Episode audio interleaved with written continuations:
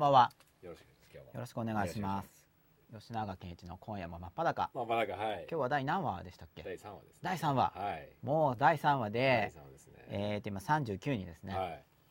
だいぶ5分の1ありがたいですね。ぐらいに減った感じで、いやーありがたいですよ。ありがたいですよね。は12以下が3回続いたら終わっちゃうんで、い頑張ってください頑張ります。はい。で今日は、はい。えっと、何でしたっけ？今日のテーマっていうか。今日のテーマを出してもらいましょうかじゃあはい、お願いします。出ますかねあ出ましたね3つペンに出ました。はい子供に話を聞かせる究極の方法と、はい教える時のマインドセットとエネルギーの話っはいていうのをやっていきたいと思います。はいはい。じゃあまず子供に話を聞かせる究極の方法からこれもいきなり子供に話を聞かせるから言っちゃっていいですか？いいですよわかりました。あ、そうだ。あの番組名のリクエストではい。吉田さんが何者かを知りたいんですがっていうのがあったので、ぜひ。あ僕ですか？はい吉田さんとが何僕はあ者か。のこのスタジオのなんていうんですかね？このスタジオのっていうか、えーギガこのスタジオはギガビジョン株式会社というスタジオからお送りしてるんですけども、えーそこの一社員でございます。よろしくお願いいたします。皆さん分かりましたでしょうか、は僕もよく分かってないんですけど、ね実は。ま うん。それで、あはいそうそうそう。それでちょっと今動揺してるんですけどね。なんでですか？いや緊張してるんですよ。あ何話そうかなあそうだ。3回目で緊張ですか、うんだんだん緊張が高まってききたんですね。であそうそう何？あの先週のがはい録画できてなかったじゃないですか。はいはいすいませんそれで傷ついたんですよって話を先週しようと思ったっていうメモが今残ってました。あなるほでもその後で、どはい。録音を送ってくださった方がいらっしゃったので,、はい。でだいぶもうだから気持ち忘れてきちゃってはい。忘れないように書いておこうと思ったんですけどなるほど。うん。怒りの。怒りっていうか傷ついたっていうことですよね、はい。あんまりまあでもそのそのさらにそこ剥がすと多分内部に怒りがあるんですけど 傷つきの中にもっと、はい。でそもそもこの番組のコンセプトがあるじゃないですか、はい。思い出してきましたようやく。怒りがや違いますあの。話すことあなんか「犯に始まらない」とかって言ってちょっと動揺しちゃったわけですよ、なるほど。であのー何を思い出してきたんでしたっけ？それはわかりませんよ僕には。番組のコンセプトじゃないですか。あ今夜も真っ裸。はい。で僕はいつもその無定義語を使うのは良くないですよって教えてるんですよね、はい。無定義語っていうのははい。定義がない言葉のことです。はい。だから真っ裸の定義を突っ込まれるんですね。はい。だからじわじわ話していこうと思うんですけれども、はい。で定義の前にはい。何のために真っ裸っていう話はこれまでしたの覚えてますか、はい覚えてますよ。何のための真っ裸でしょうか？え自分要するに、えー自分自身に素直になっていくってことですよね。あそうですね。それ定義部分ですよね、はい。うん、で真っ裸になることによまあ、心がですね、はい。言わないといけないの、まあ、服も大事できますけど。はい番組中脱がないですけどね、はい。心を真っ裸にしていくことで、はい。あなたもはい。あなたの周りの人もはい。ハッピーになっていくんですよ実は、はい。っていうのを、はい。壮大な100回ものとしてお送りしている番組なんですよね、はい。打ち切りになるかもしれないという 中で100回シリーズでやっていて、で真っ裸って何ですか？って言った時に、まあ、心を裸にするっていうところは、はい。比喩じゃないですか、はい。裸という比喩で心のことを表現してますよね、はい。でこの定義自体もはい。徐々に詳しくお話ししていく予定なんですよ、ああなるほなんたって100回ありますからね、どはい。でまずはい。真っ裸の定義として今、はい。明かしたいことがですね、はい。何ですか？っていうところでツイートを見るんですけど、はい。もう大体このノリが「あほら吉田さん良いキャラです」っあて、ありがたいですね。うんタリーゼロさんが、はい。はい、おっしゃってくださっています。ではい、真っ裸の定義なんですけど、はいまず一方向。一応こで僕から吉田さん方向の裸と、はい。僕から見た時にはい。吉田コミュニケーションって基本的に2方向ですよね。はい。僕から見れば僕から吉田さんの方向と、はい。吉田さんから僕の方向って、はい。両方あるじゃないですか。はい。で僕から吉田さん方向の時にはい。あるいは、まあ、その自分ですよね、うん、これをこの番組見ている方からすれば、はい。番組見ているあなたからあなたの周りの人に対する方向の時の真っ裸はい。イコールはい。嘘をつかないってことなんですよ、はいはい嘘をつかない。はい。はいこれいいですね。わかりますか、わかりますよ。うん。その真っ裸っていうのは、はい。思ってることを、はい。これ微妙微妙なんですよ。ちょっと分かりにくいんですよね。思ったことをはい。何でもこうでも言うんじゃないんですよっていうとまたちょっと誤解が生じるのでちょっと少しずつはいはいその微妙なところをお話ししていかないといけないんですけれども基本的にはは一番分かりやすい表現。いはい。真っ裸入門。はい。うんまず真っ裸を理解するためのファーストフェーズですね。はい。一番初めの段階としてはは嘘はやめようとにかく。っい。はいていうのを考えるとはい。だんだん真っ裸になってくるんですよ。はい。だから全部言わないとしてもはい。言いたくない時は言いたくないですって言えば嘘じゃないですよね。ああはい。なるほど。それで真っ裸なんですようんね、その中身を何でもかんでも無理して言うっていうことじゃないんです。うんはい。だからまずはそのうんうんうん。嘘をつかない。なるほど。でただはい。達成できないです。はい。あの嘘をつかないっていうのはあまりにも究極的すぎてはい。達成できないんですよ。だからまた子供の頃の話に戻るんですけど、はい。いいですね。幼稚園の先生とか、はい。すごい気楽そうに言ってるように聞こえるんですけど 習いますよね。嘘をついちゃダメだよとか言って。はいはいはいはいうん。でもそれ究極の話だから、はなんかタッチが軽いなみたいななるほど。思いませんでした、い要求レベルが高いわけですね。うん究極の話ですよ。はあの頃究極の話といろいろ聞くんですよ。い、うん。嘘はダメだうよん。人には優しくねとか、はかなり究極系の話をいそうですよね。習うんですよね。結構小学校の標語なんかは僕はすごく究極だなって思ったりしますよね、廊下を走るなとか。えーそうですね。まあ しっかり挨拶しましょうとか。まあはい。当たり前なんですけど、うん。意外にこうそれができるだけでも十分社会人として生き生きていけんじゃないかぐらいの基本ですよ基ね、本うんがあると思いますよね。で嘘をつかないっていうのははい。もう深いんですよとにかく、そうですね。うん、究極なんですね。ね。だからこれはうん。その真っ裸入門とかうん。僕も100回やっても真っ裸になれないかもしれないっていうのは究極の話なんだっていうのを言っとかないとできなくて落ち込んじゃうんですよね。うんなるほど。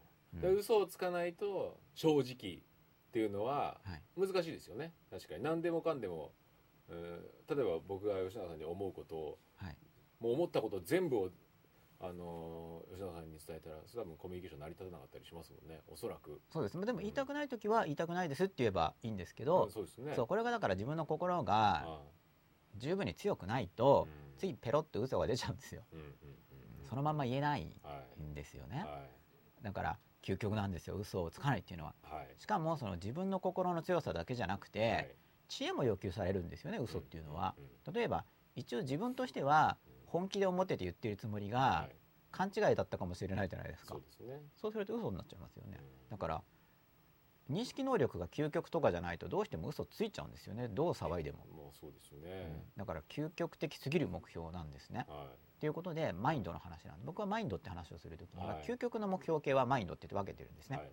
実行可能なのがテクニック。はい。例えば廊下は走るな。はいこれ達成可能ですよね。はい。あのやれば。はい。これはテクニックです、はい。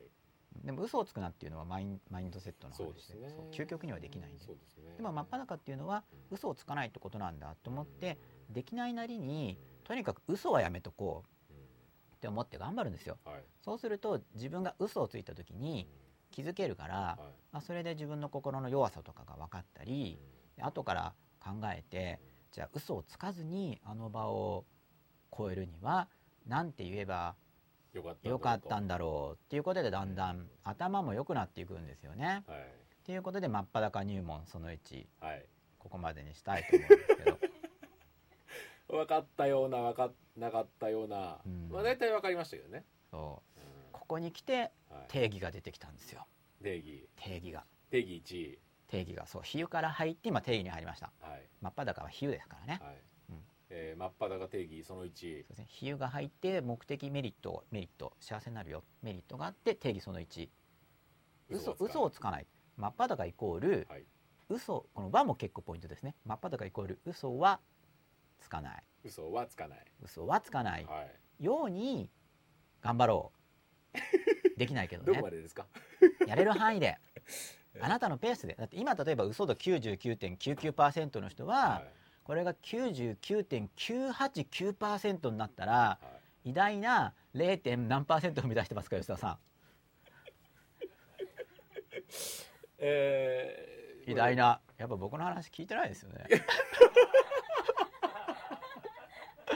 聞き流してませんか？聞いてます聞いてますよ。聞いてますよ。だって真っこれノート真っ白じゃないですか。ちゃんと聞いてるからですよこれ書き出したらこうなっちゃうじゃないですこれ もう。あそっかか。はいまあちょっと進んだわけですよね、はい。うん、だから人によって違うんですよ、うん、だからでも嘘が減った。はい。それは裸度が上がったっていうことなんですね。まとめましたね今。そうですよ。もうわかりましたかね。うん。今どうなんでしょうか56ね人で。これ生で見てる人だいぶコアな人たちですよね。なるほど。ろ録画で見れるっていうのが利便性が高いです。嘘。嘘を嘘をつかない深いですよ。まあそうですよね。よくその相手のためだからって言って気楽に嘘をつくじゃないですか、うんはい。もうダブルで嘘でうまず相手のためだからっていうのが多分嘘で、んうん。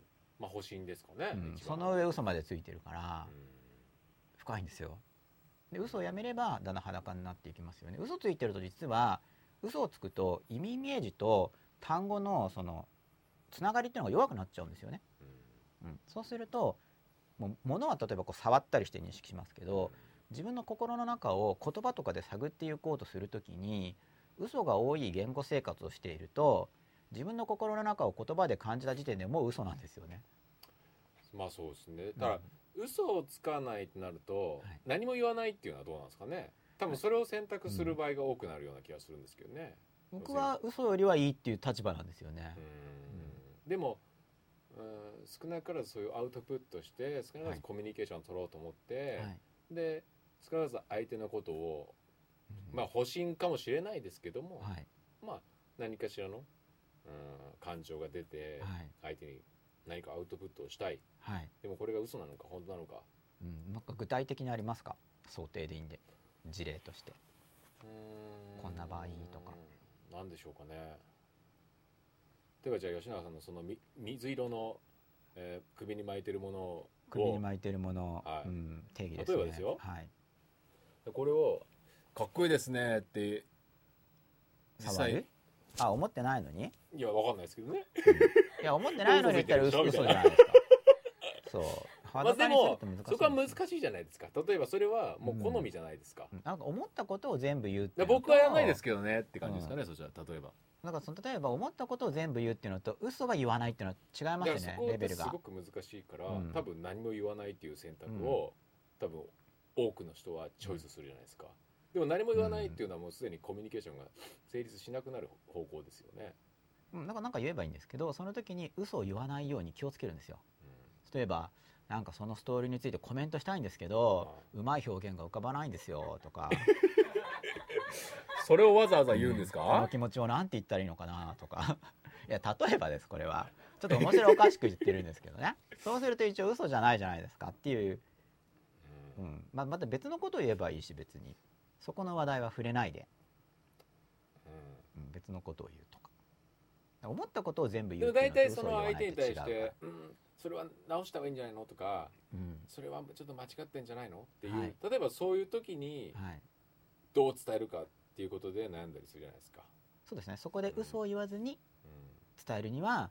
どうすればいいかっていうことで子供に話を聞かせる究極の方法ですよ。そうですよね。親子関係もそうですよね、特に子供とかうん。親からすると、もう訳が分かんないわけじゃないですか、そのいわゆる大人の常識がうん。うん通用しないですよね、そうですね、うん、で常識が通用しないから困惑する大人を見て喜んだりしてる場合もありますからね。うん。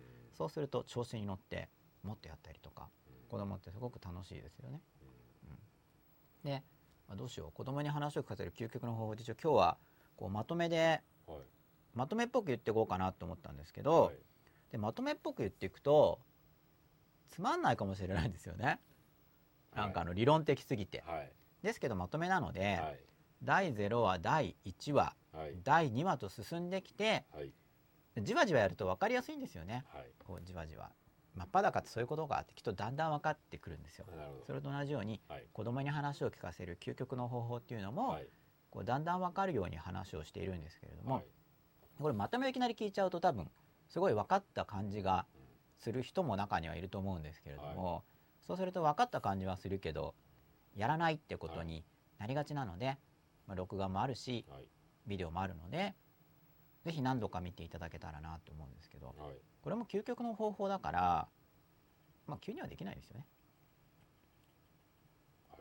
うん究極だから。はい。僕も100%はできないです。はい。で究極の方法でまずそのたった一つの観点というお話があってあはい。覚えていらっしゃいますか？吉田さんにもお話ししてますよね。はい。でこのたった一つの観点が分かるとてかこれをずらしちゃうともう全部はい。かけ違いになってしまう。でそういうところから入るのが実は何を学ぶ時でもコツなんですよ。そうじゃないですか。だってこのい入り口を間違ってしまったらその後が全部ずれちゃうっていうそういうポイントがある時にそうですね。そこを後回しにして他を一生懸命やってももうすでにまあずれてる結果が出いないんですよ。はい。だって初っ端からずれてるはい。わけですからね、はい。だからまずここを分かってください。ここなんですよってこう相当強調しないと、うん、例えばポイントが5個あるとしますよね。でもそのうちの1個が入り口部分にある場合はこここそが入り口なんですってしつこく言っとかないと、なんか興味関心がないとそこだけスルーされて、はい。2345やっても結果が出ないんですね、はい。だから一番重要なのはこのたった一つの観点の部分で、はい。子供に話をはい聞いてほしいなと思ったら、もうこのたった1個の観点をまずは、まとめて聞いちゃうとはい。いっぺんに言っちゃうんですけど、はい。この1個の観点を、はい。例えばもう1ヶ月そこだけでもいいんですね、はい。うん、それだけをやろう。はい。それでもだいぶ改善してくると思います、はい。ということで吉田さんぜひ覚えていたら教えてください。かたった一つのそうたった一つの観点。子供に話を、えー聞かせる、相手じゃないんですよね。相手じゃなくて、うん。その人の気持ちを考える。そう。もう話が変わってるじゃないですか。これはあの伝言ゲームの法則とかって世間では 相手じゃなかったですよね。言われてるんですよね、はい、うん。そのその人のとかそういう表現じゃなかったでしたっけ？違いました？覚えてはいないですねとりあえず、はい。あでも覚えてないっていうのは、はい。完璧に忘れてるわけじゃなくて、はい。ぼんやりと覚えていて、はい。まあ、でも肝心なところはもう変わっちゃってるっていう、本当ですか、うん、そういう感じです。多分言われれば思い出すと思いますよ。はい、だからやっぱりこう繰り返し繰り返しお伝えしていくことが うん。本当に大事で。だってはい。吉田さんって多分はい。ほとんどの視聴者の方よりは、僕の勘違いだったらごめんなさい、はい。多分ほとんどの視聴者の方よりは真面目に聞いてると思うんですね、本当勘違いだってたら勘違いだったら本当申し訳ないんですけどただそうですね。うん。感覚的には覚えてますよ。だから。そう。だからはい。例えばこれねなんかトイレの中にノートパソコン持ち込んで聞いてる人とか、はい。もっと覚えてないですよね、はい。あとトイレの話をする予定だからちょっと前振りで言っといたんですけど、はい。ね、だんだん食事中の人とかズバリトイレの話に入ったらはいちょっと食事は休んだ方がいいかなって、はい。あの五感に響く仮想体験の話をと思11時ですから大丈夫ですか？あ大丈夫ですかね、はい。でそうそのたった一つの観点っていうのは、はい。誰の感情にフォーカスしてるか。あそうでしたね。そう。言われると思い出しますよね。はいそうですね。誰のうん。感情にフォーカスしてるかなんですよ、はい。前も確かこうやって繰り返し言ったんですけど、はい多分その時に吉田さんが、はい。何もそんな繰り返しはなくたって分かってるよって きっと感じたと思うんですよ。しつこいなみたいに、書いておきましょうかね。うん。これが僕やっぱほらこれ,、はい。これまで教えてきた経験で、はい。なんか意外とみんな聞いてないんですよね。ねあのおおびっくりするぐらい。そうですね。そうだから結構しつこく聞いてますよ聞いてますよ。うん。もちろんその聞いてる気分とかはい。別に不真面目にやってるとは決して思ってないんですけど、はいでもい。ろいろあるじゃないですか、放送終わった後もいろんな出来事があって、また日々いろんなことがあって、はい。っていう間にだんだんきっとなんか忘れちゃうんですよね。でもあのなんていうんですかその感覚は覚えてますよ、うん。そのい一字一句覚えてないですけど、はい、そうです。まあ一軸は変わってもいいんですけどね、うん。意味が一緒だったら。だから大事なのは誰の感情にフォーカスしてるかなんです、入り口は。はい。そこだけだったら結構わかるんですね。はどっちに注目しているか。いはい。例えば僕だったら今僕の感情なのか吉田さんの感情なのか、はいどっちの感情に注目しているか、はい。まだその感情の内容にまでは踏み込んでないですよね。うん。だから本当一歩一歩やっていかないといけないです。まずは誰の感情に注目しているかっていう観点を身につけるんですよ。はい。これがスタートなんですね。はい。これを飛ばしちゃうともう話がぐちゃぐちゃになっちゃうんですよ。そのコミュニケーションのいろいろなもちろんテクニックとかあるんですけど。ただテクニックっていうのは本当に入り口に過ぎなくて基本的には考え方が変わらなければ本当は解決が起こらないって僕は信じてるんですけれどもでもテクニックもあります。でもそのテクニックにしても誰の感情にフォーカスしてるかっていう。でこれ忘れちゃうんですね練習しないと。まあそうですね。人間の本来の働きとしてはまあそうですね。自分の感情にフォーカスするようにうん。もうできてるんですよ仕組みが、うん、だからそれに逆らうんですよ。本能に逆らうんですよ。うん。本能のこう滝っていうか川みたいなのがダーって流れているとしてそれに逆らって泳いで行こうとしている人たちなんですよこの真っ裸グループは。そうそうなんですか？逆らってんですか？真っ逆ら裸なのにってるんですよ。だっていや例えばその嘘はつかないようにしようと、はい、ね、だけどほっとくと嘘つくわけだからうん。逆らってるんですよ。ほっといたら嘘ついちゃうわけなんでそのほっといたら嘘をつくという力がエネルギーがあるわけですよね。方向性が。そういう向きのエネルギーが。はい。それに逆らって真っ裸だぞって言って嘘はつかないんだって言ってやっていくわけだから逆らってこう上がってってるんですよね。それはでも習慣化するんですかね？完全に。どうなんですかね？完全にはしないんですけど、うん。意図しているとあって気づいた時にできます。どっちの感情にフォーカスしてるかな。でまずここからです。でそれじゃあ本当にそこだけじゃないかと思うと思うんですけどでもまずそこからなんですよ今どっちの感情にフォーカスしてるかな？はい。で僕だったら吉田さんの感情かな？は僕の感情かな？これを見ているってこっちでいいんですか？これを見ている皆さんの感情かな？合ってるか分かんないですけどあのカメラが。はい。に僕はどこにフォーカスしてるかな？っていうのを自分に自問自答するんですね。はい。ということでまたツイッターをこれツイッター見ないと忘れちゃうんで。そうそれでツイッターを書き込んでも反映されないっていう声がすごく多いんです実は、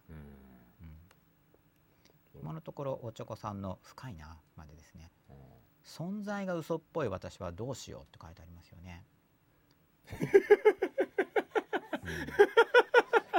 どうしたらいいですか？うん存在だけで嘘なんじゃないか。いや僕はおちょこさんは存在してると思ってる派なんで、はうん。大丈夫です。存在してますから。いはい。嘘っぽいっていうのと嘘は違うんですよ。嘘っぽく響いたとしても、はい。例えば嘘ついた方が本当っぽく響く時もありますよね、そうですね。うん、あの意外なこととかを自分が思っちゃってる時に、そのまま言うと嘘っぽい本当っぽく響くように言うとかってあるじゃないですか、はただこの真っ裸の話っていうのは本当っぽく響くか嘘っぽく響くかじゃなくていはい。嘘はつかない。うん。だから嘘っぽい人はだからこれいいですよね。存在が嘘っぽいと思ってるから自分では僕は自分の存在を嘘っぽいって思ってるんですけどって大茶子さんがもし本当に思って言ってれば嘘じゃないんですよ。でもこれが思ってないのにジョークで言ってたら嘘ついてるんですね。はい。でもそれはこれだけでは分からないわけです。僕にはどっちかなっていうのは。そうですね。分からないです。もっとはよくコミュニケーションしてないと、いうん。うん。だから嘘はつかないって話なんですね。はい。嘘っぽたとえ嘘っぽく響こうとも、はい。うん、でもだから嘘っぽく響きそうだから、はい。コミュニケーションのことを考えて言わないようにしようっていうのは嘘ではないですよね。言ってないから、でまあ話が混ざっちゃってますけど。そこですよね。うん。多分親子関係もはい。多分親が怒んなくなったっていうのは最近は。最近はって考えるとはい。おそらくそこじゃないですか。おそらく何も言わないというのが一番一見はい、えー平和なように見えるけれどもっていうはい。ところがあるんじゃないかなはい。と思ったりはするんですけどね。うん。うん。何も言わない、うんっていうのが多分一番さっきも言いましたけど、はい。一番選択しやすいはい方法じゃないですか。はい。頭使わなくていいし、はい。うん、で少なくとも何も言わなければトラブルにはならない。はい。なんで何も言わないんだよっていうはい。こともありますかねたまには。あるかもしれないですけどでもまあまあ多くは何か言われるよりは言わない方がその場ははい。何も問題なく過ぎ去るそうですよね。っていうことが多いですよね。うん。そういうことを考えますようん。ね、だからまあその言わないっていうのはもちろんうん。それも本当入門なんですよね。だからうん。嘘をつかないようにしよう。じゃあ黙っておこう。うん。でもこれ入門なんですよ。うん。でもそれで自分の心の中を見ていた時にやっぱり表現したいなっていう衝動が出てきたとしたらそこですよね。そう表現したいですよね。そこが大体、うん。多くの人は思うんじゃないですか。でその表現する時に表現しながらいかに嘘をつかずして表現するかというのが真っ裸道なんですよ。真っ裸道。うん。そこはだからやっぱ、まあ、入門とかわかんない、まあ、別に明確な等級はないですけどね。うん。イメージとしては10級9級8級みたいな。うん。で1級初段2段3段とかうん。真っ裸にもレベルがあって真実の真っ裸が真っ裸ですけどうんはいとりあえず嘘はつかないという中でうん。嘘はつかないままでどんどん表現できていけばその上がっていく感じですよね。真っ裸が、うんイメージとしては。それで話戻すんですけど。で究極の話を聞い子供にはい。言うことを聞いてもらう言うことを聞かせるはい。究極の方法。まずどっちの誰の感情に自分は注目してるかなってこれを練習しますよね。はい。でこれがだから1ヶ月とかかかっちゃうとすみませんとかちょっと鼻水出ちゃって見えてなければ見えてなければいいんですけど。ティッシュ。を取りましょうか。見えてたらいや見えてた見えてたら言ってください。見えてないですか？はい、今チェックが。自分じゃわかんないんで。それではい。そうだからいろいろあるんですよ本当に、うん、ちょっといろいろいろいろ飲んでて、はい。薬じゃないんだけどね、はい。ハーブとか飲んでて、はい。花粉症が収まってきたなって思ったら鼻水が出出るんですよね。花粉症が収まったんですけど。花粉症なんですか？ももともとはすごいんですけど。今年はだからだいぶ良くなってます。ー体質改善が。いろいろ試してますからあねー。これを言うとまた惹かれるぐらいいろいろ試してますからね。なるほど。マニアックですから僕は。嘘をつかない嘘をつかない。嘘をつかない。マニアックって僕本当だと思います。気質的に。うん。まあそうでしょうね。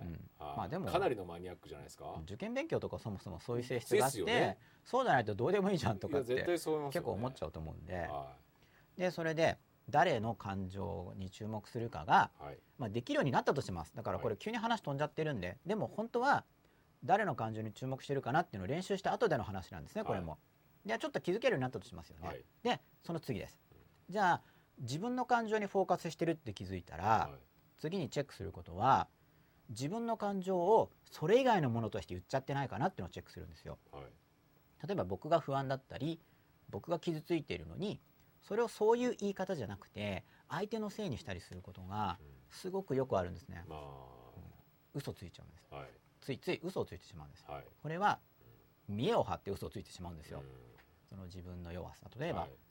怒るとか傷つくとかは恨むとか嫉妬するっていうのは自分の心の、まあ、欲しいとかもそうなんですけど欲もそうなんですけどうん。自分の心の醜さとかはい。弱さじゃないですか。はい。感情的になっちゃってるから。はだからそれを言うのがなんか見え張っちゃうと話変えちゃうんですね、いうん。うん、で結構それで怒られる場合が多いんで子供から見るとうん。その親自身が親の感情で話してるのに、まあ、これも前に例で出したんですけどあなたのためよって言って別の話になっちゃうんですよ。うんだから自分の感情にフォーカスしてるなって分かったら自分の感情として話しているかな。っていうのをまずチェックするんですけど。はい。ただこれはあくまでどっちの感情にフォーカスするかを練習した後です。後ですはい。あどっちの感情にフォーカスしてるかな？をチェックする癖がついた後なんですけどね。はい。で自分の感情にフォーカスしてることに気づいたら、はい。じゃあしっかり自分の感情として言ってるかな、うん、例えば勉強してないで腹が立った時にあなたのためを思ってるっていうのもきっと嘘じゃないんですけど自分の感情として話すんですよね。うん例えばそれを見て怒ってるのか傷ついてるのか悲しんでるのか何か感情が出てるんですよ。はいその勉強していない子供を見た時に。不安じゃないですか？不安でもいいです。はあなたの将来がどうなるかが不安なのよでもいいです、ではい、でもそれはあくまで自分の側の不安なんで、だから自分の側の不安っていうことは親としての務めというものが、勉強させないと自分の務めができてないという不安でしょうね。そうですね。その場合はそういうふうに言うんですね、うん。それは自分が親としてのうん。親としてはこうあるべきだという考えを持っていてうん。それを果たしてないと不安になるとかそれを子供に言うんですか？言うんです。そういうまあ言葉は変えていいんですよ。だからそこはやっぱ知恵がいるんですけど相手に分かるよそうこだらそこですよね。だからまあ理由が難しければうん悲しいとか不安なんだと。ただ誤解させちゃいけないんでうん。でまずこれがファーストフェーズですよ。うん。で自分の感情の話をしたら言いますよね。でその時に感情的じゃないけど感情の話をするっていうのがコツなんですけどね。あはいはい単語で言うんですよ。うん。すごく悲しいすごく悲しいとか傷ついたっていうのは単語で言うんですよね。うん。その単語以外のことでやるとうんとドヨーンと落ち込んだジェスチャーとかでやることになっちゃいますよね。うんはい。コツはジェスチャーは明るく楽しげでいいんですね別に、はい。声色とか。はい。うんだからもうすごい悲しくてとかってちょっと楽しそうに言ってもいいんですけど、はい。まあ、あんま伝わらないなと思ったらしもうちょっとしみじみっぽく言っていいんですけど、はい。感情の話をしますよね。ではなんて言うんだろう単語で言うだけですよ。はい。ジェスチャーとかはなるべく怒りジェスチャーとかってちょっと暴れたりしなくちゃいけないんで、はいまあそれも制御されてればいいですけどね、はい。なんか演劇っぽく、うん。うん、誇張表現としてやってるなって相手も分かる感じで。はい。漫画みたいにはい。怒るみたいな、ちょっと笑っちゃうから。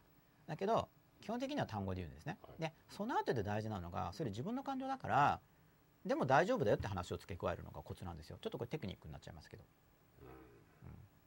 うん。難しいですね難しいと思いますよね。今日の話は難しいですよなかなか。総まとめですからね、なかなか難しいですよ。うん、まずどっちの感情にフォーカスしてるかな。はで自分の感情に当たってるなと思ったら自分の感情を表現する単語でいはい。言葉で表現しますよね、うん、相手が言葉わかる年齢であれば。そしてでもそれは自分の感情の話だからあくまで。うん。でも大丈夫で安心だよっていうところまでですね。ここれ以降また話が長くなっちゃうんで まずこのプロセスどっちの感情かな。あ自分の感情だって思ったら自分の気持ちを言葉にして言ってうん。ででも大丈夫なんだよ。でその後で相手が聞いてくれそうだったら自分の感情の原因っていうのはもっと細かく言ってもいいんですけどどういうところ感情って大体そもそもそのどっちの感情にフォーカスしてるかって、はい。大体そのなんか怒いか怒ってるとかっていう状況の時は基本的に自分の感情ですよね。そうですそうです。怒怒ってる時とかそうですよね、うん。それは自分で気づいて。だからまあテーマとしてはうん。話を聞かせる究極の方法なんで、まあ、怒ってない時でも使えるんですけどあー怒ってる時とかはい話を伝えたいなって時いつもこの人思ってるってことですよね。うん誰の感情にフォーカスしてるかな、うんまあ、自分の感情にフォーカスしている時はうんということで一応、まあ、例外の話になっちゃうんですけど本来はもちろん子供に話を伝えたければ子供の話に注目するはい。のがいいんですよ。はい。でもその話だけしちゃうとじゃあ自分の感情に注意が当たっている時はどうしたらいいんですかっていううん。もう質問が来ますのでうん。ちょっと先読みして説明してみましょう。あじゃあ子供の感情に最だ誰の感情にフォーカスするかっていうのは、はい。その結局自分以外の人の感情にフォーカスしようということじゃないということですね。今しようっていうことなんですけどその そのもう一個前の段階があるってことです。あなるほどなるほど。いきなもしりもいきなり相手の感情にフォーカスしようっていうのは僕のこれまでのコミュニケーション経験からするとハードル高すぎで第一弾が登れなくて脱落者が続出してあの話使えないじゃんできないじゃんってなりがちだなって思ってるのででも感もっと細分感情化して。をこう乱した時にそれを思い出しただけでだいぶれ、思い出せたらだいぶ冷静ですけどねうんいい感じですよ。いい感じですよね。まずはだから誰の感情にフォーカスしてるかな。でこれが確認できてる自分をよしよしとこう褒めるじゃないですか、おお誰の感情に注目してるかを見てるじゃんみうんたいな感じでねでちょっとこ考えるだけでもだいぶ、うなんかだいぶいいかな？人間として、うん、冷静さはあるでしょうね。うん、ちょっと自分の感情をうん、ほんのちょっと乗り越えつつあるかもみたいな、うん。まあ2文字で言ったら「うひ」って感情ですよ。2文字で表現するなら、するなら、うん。はそういう感じ。い、うひ、うひ。はい、ちょっと感情が乗り越えてきたかな？来たなと、本能的な反応とは違う世界にはい、足を踏み入れつつあるかな？冷静自分が。うひって感じで。そのどっちの感情かなっていうフォーカスができるっていうのは乗り越えつつあるんですね。まあそうですね。普。通はそれがその疑問が出せないんですよ。うん。でもまずここの一個って思ってるとできるんですね。うん、そうでですね。そこがはなんていうのかな？本能っていう単語が適切か分かんないんですけどい、ね。は攻略法なんです。い、はい、そこからいくと、はい、うん、もうすごい防衛がしっかりしてるように見えるんですけど、はい。そこから入るとちょっとずつ崩せるんですよっていうそこからこうやってはい。ガリガリガリってあの脱走する人みたいはい、通気口の周りをこうやって掘ったりするじゃないですか。ね。イーストウッドとかが。はい、すいません違う映画の話をしちゃいました。マッキンですねそれは。まあ、そうですね。マッ。キン掘らないから。ホラーだとしたっけ？僕が今言おうと思ったのは通気口の壁を掘るみたいな。マックイーンたっけ？マッキンはうん。壁にこうボールを当てるんですよ。パコーンっつって。うん。パコーンって。そうでしたっけ？うんそうです。でそれどう出るんですか？いやまた話が長くなっちゃう。あ 大脱走の話で長くなっちゃいますからね。そうですね。チャッチャーラチャッチャっていう感じじゃないですか。そうですね。そういうこうテーマとかも流れてくるわけですよね、はい。あ俺は自分の、うん、ど誰の感情かなっていうのをは見てるぞ。い、見てるぞと。そう2文字で言ったら「うひ」ってこうなるわけですまずは、はそしたら、はい、で自分の感情だったら自分の感情言いますよね。はい、でこれもまたいい感じなんですよ、はい。もう単語で表現できた。これ乗り越えてるじゃないですか、はそのまんま「うわ」とかい、はい、「ガー」ってな悲しいから「うわ」って泣くとか、まあ、泣いてもいいんですけどね、はい、単語で言えるようになったらちょっと乗り越えてきてますよね、はい、しかもなんか「大丈夫だよ」とか言ってなんか乗り越えてるなみたいなこう感じになるわけですよ。でまあこれは非常用。はい。で相手の感情が見れてるぞってなった時にどうするか。ここからが本題ですよね。はい。ここからが本題です。ここから本題ですか？こ本体ですよ。11時20分ですけど。もうゆっくり話すとスリープ切るのも忘れちゃって、うん、あもうまとめてありますツイッターに。あ「真っ裸角押す入門します」とかうん。話を膨らませてユーモアを持たせるときにちょっとした嘘も混じりそう。あそうですね。ユーモアを持たせるときにはつい混じっちゃうんでまあ比喩っていうのは完璧な比喩ってないから絶対混じっちゃいますよね。そうですね。そう。うん。まあ、だからなんか外側でちょっとジョークなんですけどとかこれは比喩なんでとかっていうのを言うようにしてるんですけど。そうすると比喩だからっていう話の中に入るから嘘度が減りますよね。これは比喩ですから。あ嘘ちょまずれちゃうね。また戻っちゃうけど嘘をつかないっていうのは本当難しいですよね、究極ですよ。究極ですよね、うん。結局自分の中の処理の仕方ですもんね。だって自分の中でうん。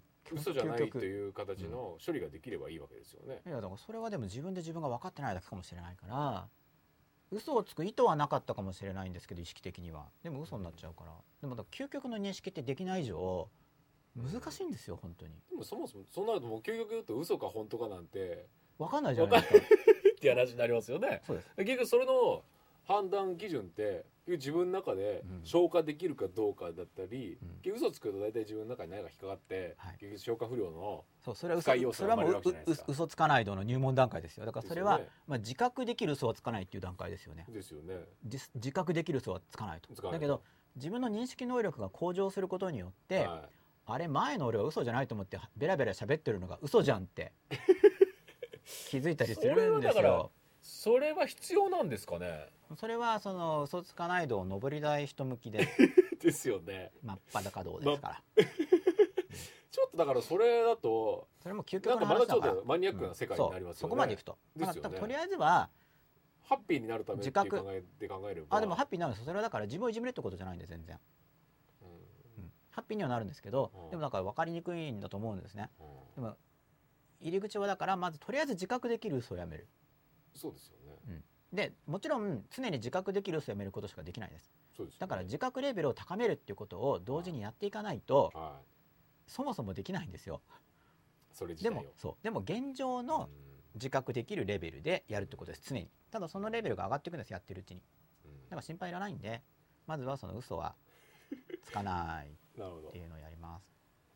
それでですねあそう相手の感情を見るときにはい。大事になってくるのが今日なんか吉永さんやったまみたいですね。よく見たらなんか。あそうなんですか？僕か格好が。ヤッターマンみたいですか？どんどんヤッターマンにイメージしちゃって僕はガキデカコンセプトなんですけどね。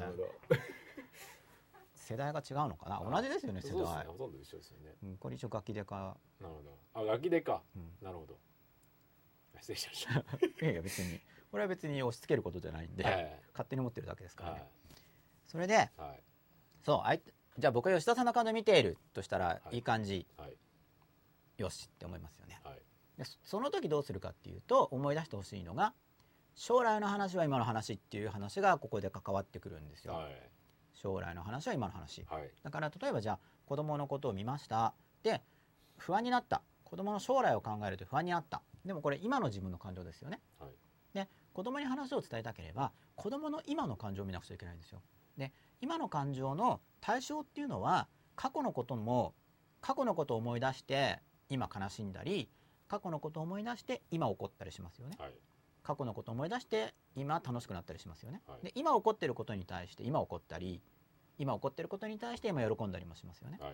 で未来のことを想像して今喜んだり未来のことを想像して今不安になったりしますよね、はい。だから結局今の感情なんですよ、将来の話も今の話。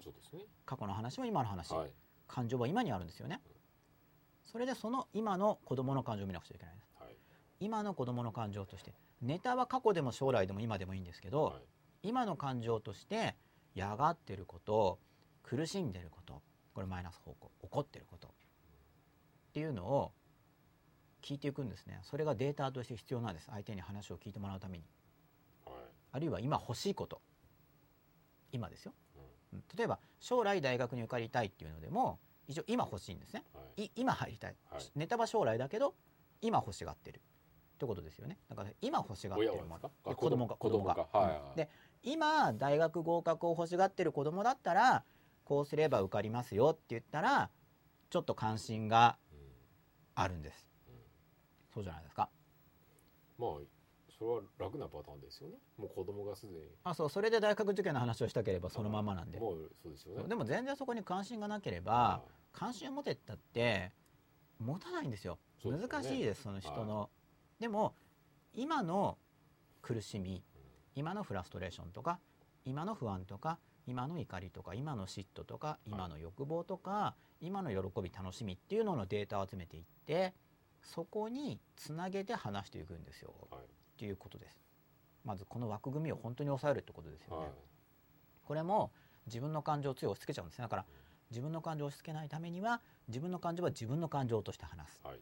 で相手に伝えたい時には相手の感情を見るんですよ。はい。今何が欲しいのかな？何を嫌がってるのかな？はい。でその人の興味関関心のことだったらこうピクって反応するんですよ人はどうしても。遠いですね。遠いです。そうです、でしかもその人の感情に絡んでいることを、はい。その人が心の中で使っているはい。単語を使って言うとはい。反応するものなんです。はい。人間の性質として、はい。それがその外側部分ですよね、はい。っていうことを話しましたよね、はい。でさらにはい。しかもそこでつなげて話しますよね、はい。相手が興味示してくれるんですよそこはい話すと、そこでじゃあこうするといいよってはい。アドバイスしますよね、はい。聞いてくれます、はい。関心があることだから。はい。でもすごい重要なのは短期的に成果が出る。それそれは。その話が。それどこまでですか？もうそれは相手次第なんですけど、例えばゲームばっかやってる子供でうん。多少勉強させたいと。はい。まあ、例えばゲーム好きだったとしたら、はじゃあゲームなんかクリアしたいゲームとかがあれば、はじゃあそれどうしどうしたいかを聞きますよね。それに興味関心があれば、はい。まあ欲しいゲームでもいいんですけど、いはい。そしたらそのゲームをクリアしたいって話になったら、はい。なんかじゃあそのクリアの戦略を一緒に考えてあげる。はい。そうそこのうん、ではい。そこで対話してる時に、はい。まあ、僕でもいいんですけどね、はい。対話してる時にそこでロジカルな考え方とかはい。攻略を考える時に戦略的な思考の仕方とかっていうのを伝えることができるわけです。その吉永さんはできるかもしれないですけど普通の一般の親御さんだとかはうん。そんななかなかできないんじゃないですか。まあうん、やろうとしてみるっていう。えやろうとしてみる。そうまずは、まあまあそうですね。結局だから、はまあ面倒くさいっていうのがあるんですよ。多分。そこまでやるのは、まあそうでしょうね。うん。そのうん。別にこう自分が正しいじゃないかっていう時いに、わざわざ相手の感情に分け入って、は相手の興味関心のデータを集めいて、で自分の伝えたいことをその興味関心をつないで短期的な結果が出るようなノウハウを組んではい。やらせてとかってなんかレベル高いですよ面倒くさいじゃないですか。はでもこれ以外の道はないんですよ 僕の知ってる中では。いなるほど。これやるしかないんですよ。それは吉永さんが言うことを聞かせたければです。家庭教師に初めて行った時にそうそう結局手抜きするとはうまくいかない手順を踏まないと。はい。じゅきちんと。で大体初めてこう生徒に会った時は、はい。まずはその子の興味関心がどこに向いてるのかと。そうですね。今はさらにもっとあの僕はプロセスを組んでますけど、はい会う前から。あちょっとそれ聞かせてくださいよ。それはまたちょっと話題が家庭教師の話に、あなるほど。うんなっちゃいますよね。まあそれでもいいんですけど、はい。ままたじゃあ後で、後で。うん。はい。ちょっと子供に話を聞かせるっていうと、はい。もう今家庭教師限定の話になっちゃってガーって狭くなっちゃいますから、ね。はい。で子供に話を聞かせる究極の方法としては、うんまあだからどうしようかな言おうかな。まあでもツイッターとかでもリクエストがないんで何でしたっけ？家庭教師の話も一緒にしようかなと思っちゃったから。はそうそう。い。はそれで、いはい。うん、でその短期的に成果が出ないと、はい。嘘じゃんってなるんですね、はい。そう信頼レベルがガクンって落ちちゃいますよね、ね。そしたら狼少年現象になっちゃうんではい。あれ反応する言葉言ってるわけですよね。狼だとか言って。はい。でこれみんなの恐怖がピンってくる。要するに狼が来たらどうしようっていう不安が、はい。心の中で狼っていう単語を使ってるわけです。はい。狼来たらどうしよう、なんかそこで狼って言われるとみんなピクってこう反応するんですよ。はい。で反応が楽しいから狼だって遊んでたわけですよね、はい。多分あの狼し狼少年っていうんですよね、はい。あの狼少年の彼は、はい。で本当に来た時もなぜか彼が見ちゃうのが面白いですよね。まず第一に、はい。まあ、そういうお話なんでしょうけど、はい。見ちゃったんですよ。よりによって彼が。はい。他の人が言ったらみんな逃げ逃げたのに。はい。これがまた面白いですね。はい。で彼がまた見ちゃうんですよ引き寄せかなんかわかんないけど、はい。で狼が来たって言ってもみんな何言ってんだよって言って聞いてくれないじゃないですか。そうですね。そうだからそうなんか体勢がついちゃうんで嘘言っちゃうと初めの何回かはいいかもしれないけど、まあ、よくないですけど結局関係が悪くなっちゃいますよね。はい。だから相手の興味関心に引きつけて嘘じゃないっていうのが大事ですよ。短期的に本当に相手の欲しいものが手に入るように、そうですね。そこは難しいですよね、うん。でそこの中にさりげなく長期的な成果が出るものを入れ込む、うんうん、それをやってしまうと相手は望んでないかもしれないけど長期的にいいことまであるように作っちゃうんですね。そこでおすすめするやり方を、うん、短期的な成果が出るやり方を教えるんですけど実は長期的な成果が出るように組むんですそこのやり方自体を。っていうのがまあ理論的に言った場合の子供に話を聞かせる。究極この方の遠いの部分法。を、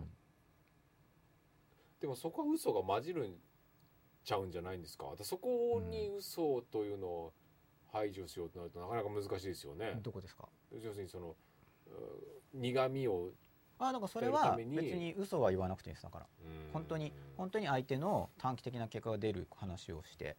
でも嘘じゃない？確実に子供と大人例えばもう子供の興味もゲームなんてはい、興味ないですよね親親からすれば。うん。でも楽しそうじゃない？お母さんにもやらしてよ、完全に嘘ですよね、まあやらしてもやらしてでよって例えばですよ。うんでも絶対それはどっっかに嘘は入ってくるじゃないですか。嘘言わないようにするんですよ。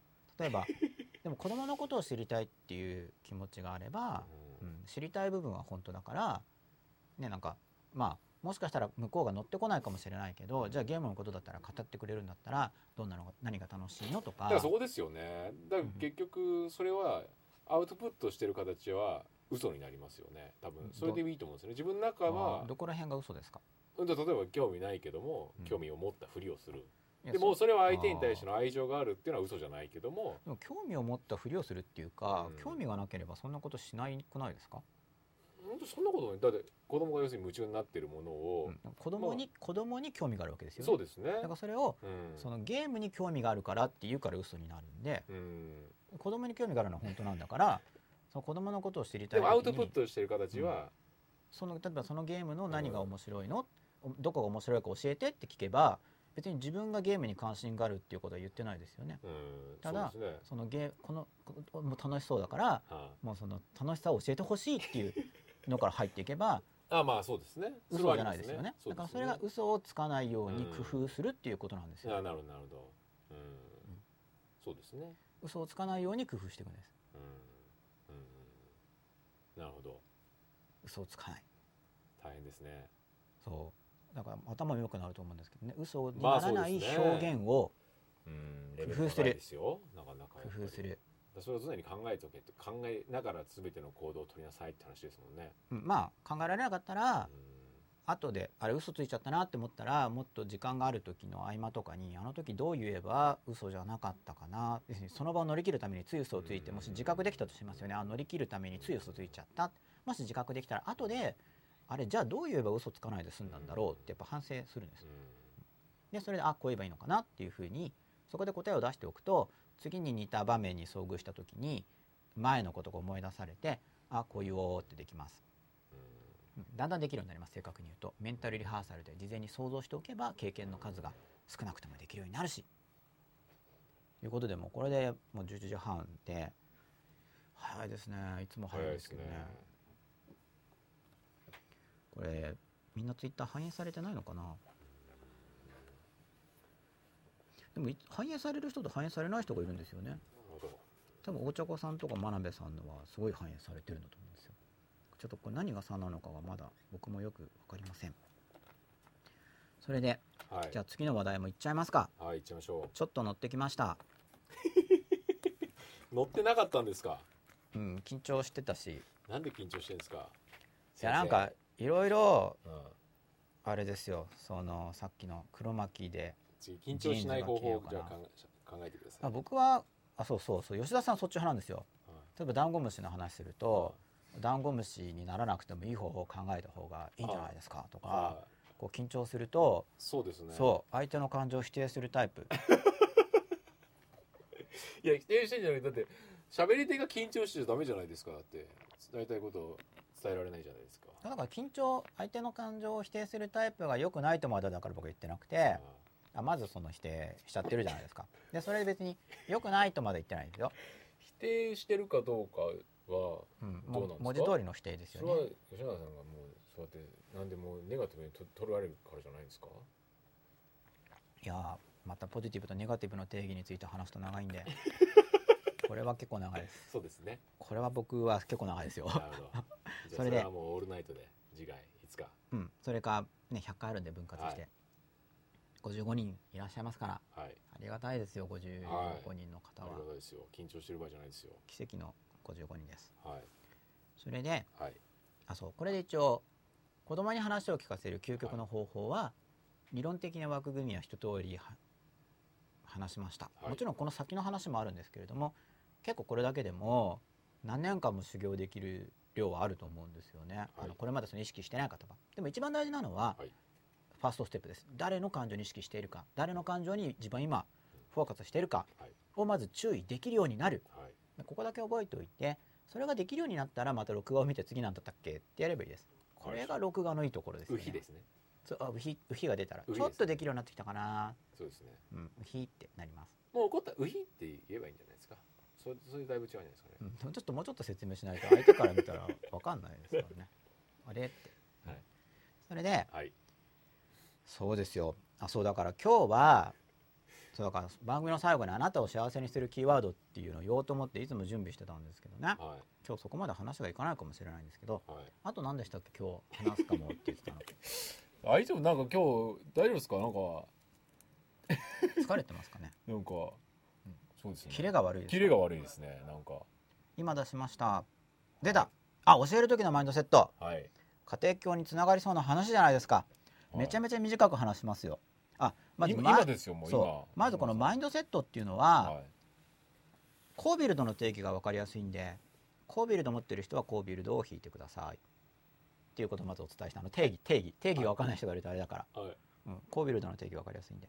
でマインドセコービルドが分からない人は、はい。コービルドってネットで検索してみてください、はい。で教える時のマインドセット、はい。あじゃあ日本語で説明するとマインドセットっていうのは、その人が何か行動とかをしますよね、はい。その時に指針となるような基本的な考え方のことを言うんですね。はい。はい、ということで言っちゃったので引かなくても OK です。はい。そう言ったらいいですよねでも。そうですね。うん。はい。一応これ調査する習慣っていいことなんであなるほど。きっかけになればなって思ったんですけどなんか面倒いプチってなっちゃうリスクもあるからはい。説明しました。はい。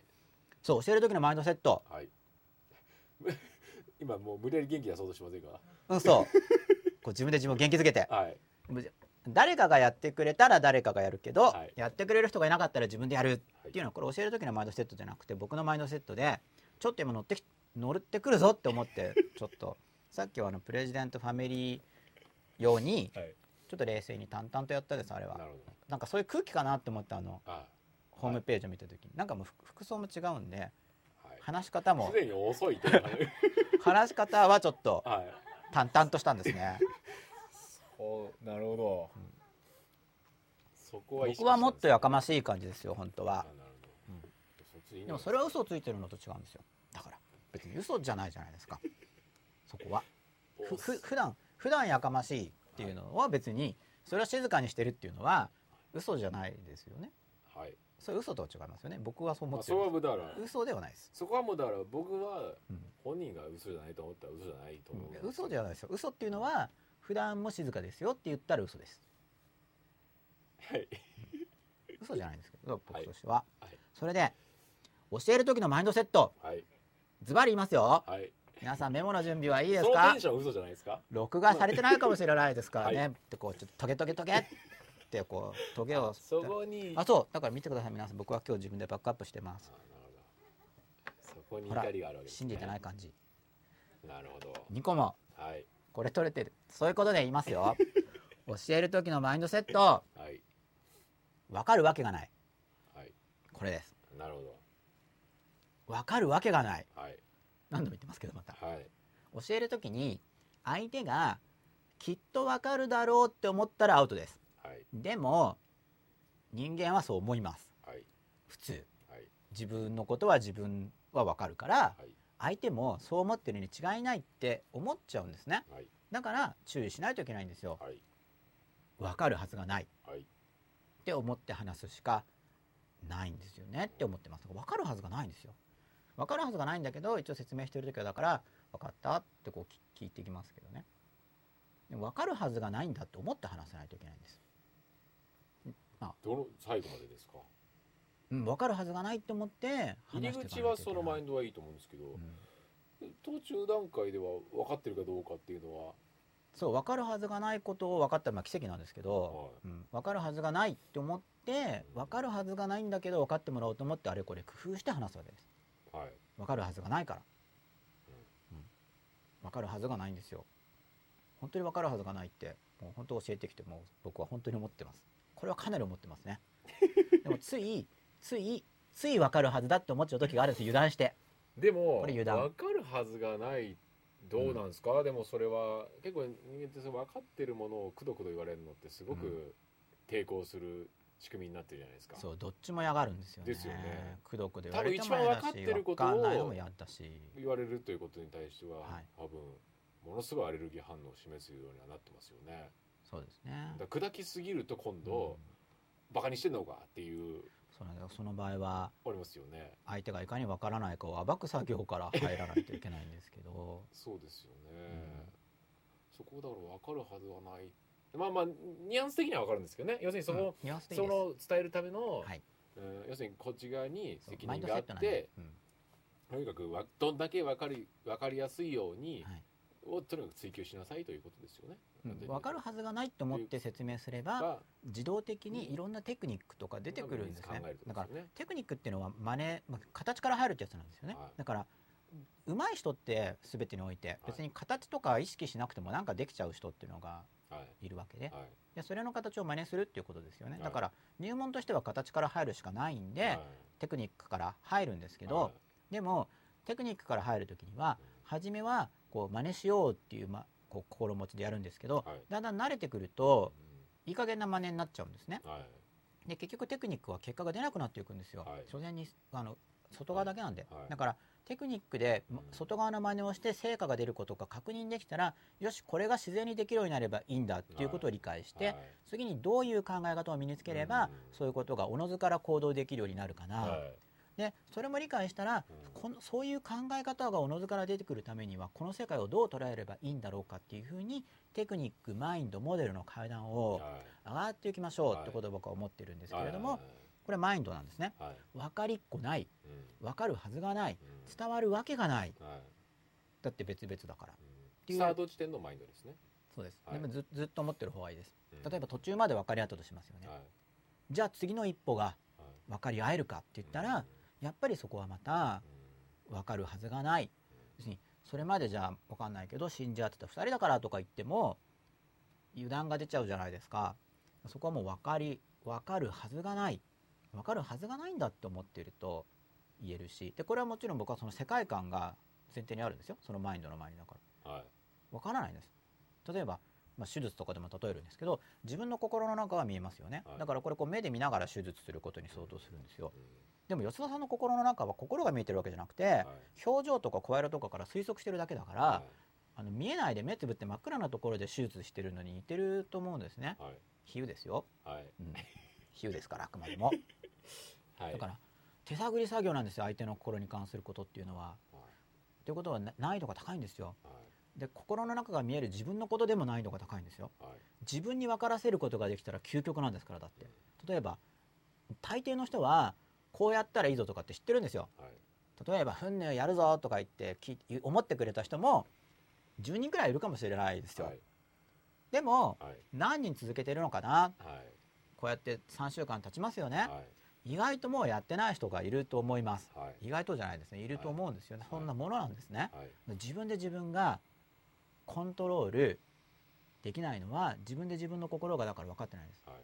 さっき子供に話を伝えるって言いましたけど自分で自分の感情を観察して自分は何を嫌がっていて自分は何を欲しがっていてっていうのがすごく見えてきたら、はい。さっきと同じ手順で自分のためにアクションプランを処方して自分に与えれば自分が動かせるんですけどはい。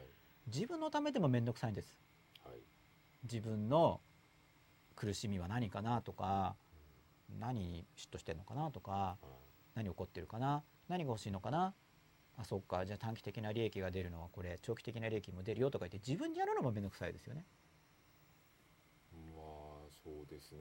だから自分もどうだそう動かせるはずがない。分かるはずがない。ましてや相手はもう分かるわけがないんですよ。で分かるわけがないって思ってると相手が分からなくてもまあそりゃそうだなーって思います。これ分かるはずだって思うとまた腹立ちの元になるんですよ。はい。でも分かるはずだっていう認識がうん本来的ではないなっていうふうに。まあだからこれはモデルが入ってますけどね。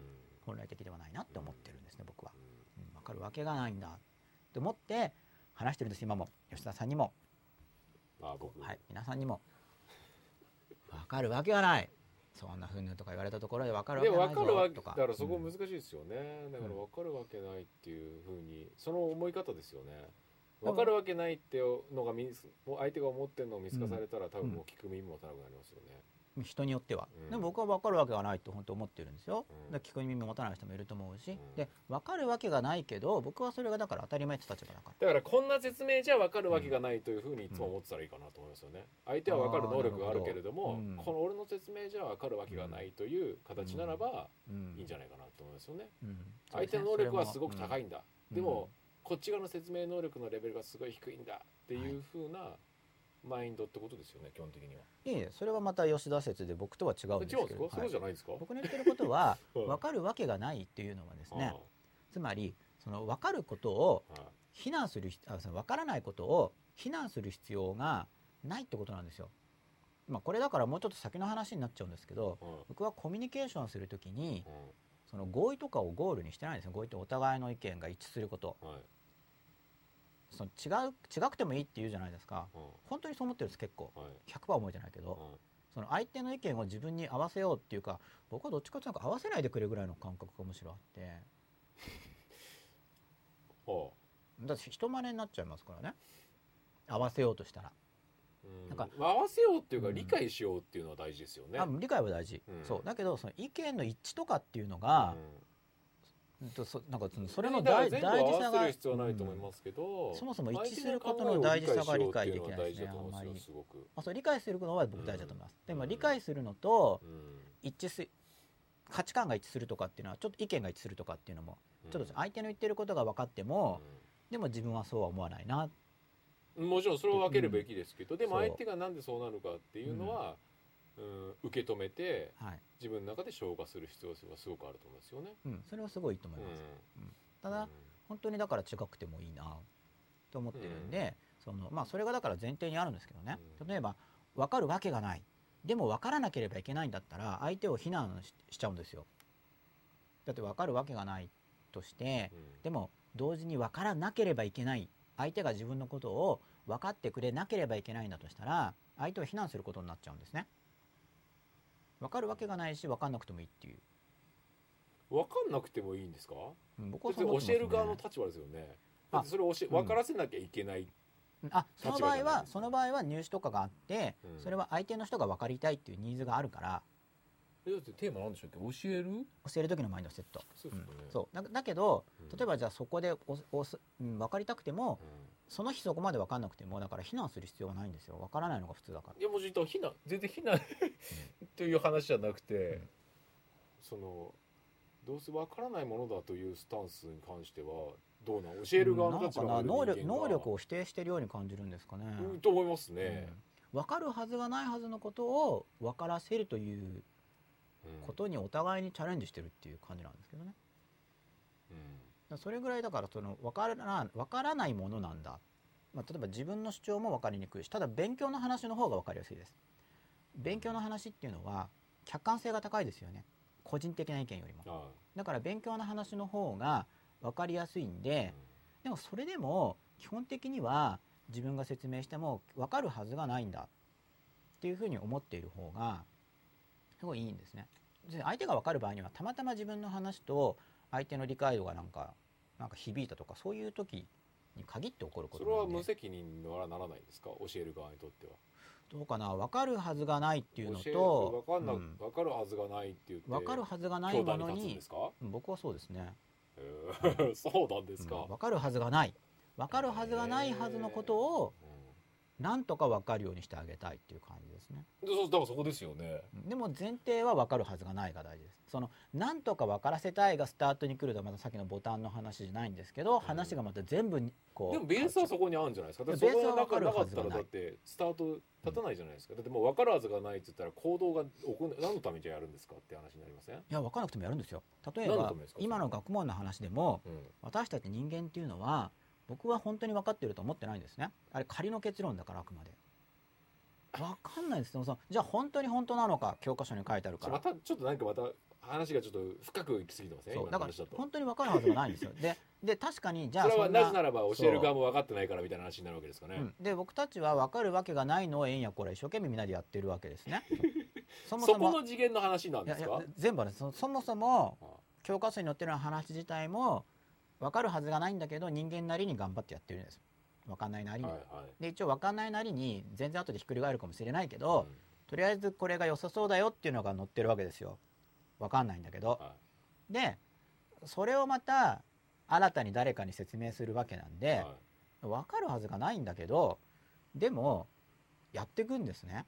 ただ分かったってだから簡単に思ってほしくないしそもそも分かんないしだけどちょっとま真似して例えばなんかもう外形的に形的にこれはこう考えることに今なってるねとかそういうのをなんとかその前提条件最初のなんかイメージと違いますね。そういう話ならば、うんちょっとまた違うじゃないですか話が、そうそうだから要するに教えわ私もなぜなら私もよく分かってないからって話になりますよね。きちんとしたレベルでは。レベルではって話ですよね、だからそこのちょっとこうん。うなんていうんですか、えーもう一歩深い話になりますよね、うん。それで今の話だと本当に普通に勉強レベルというかなんていうん。ですか、でも結構表面的な入り口のレベルでもうん。分かるはずがないと思ってやった方がうん。僕はいいと思ってます。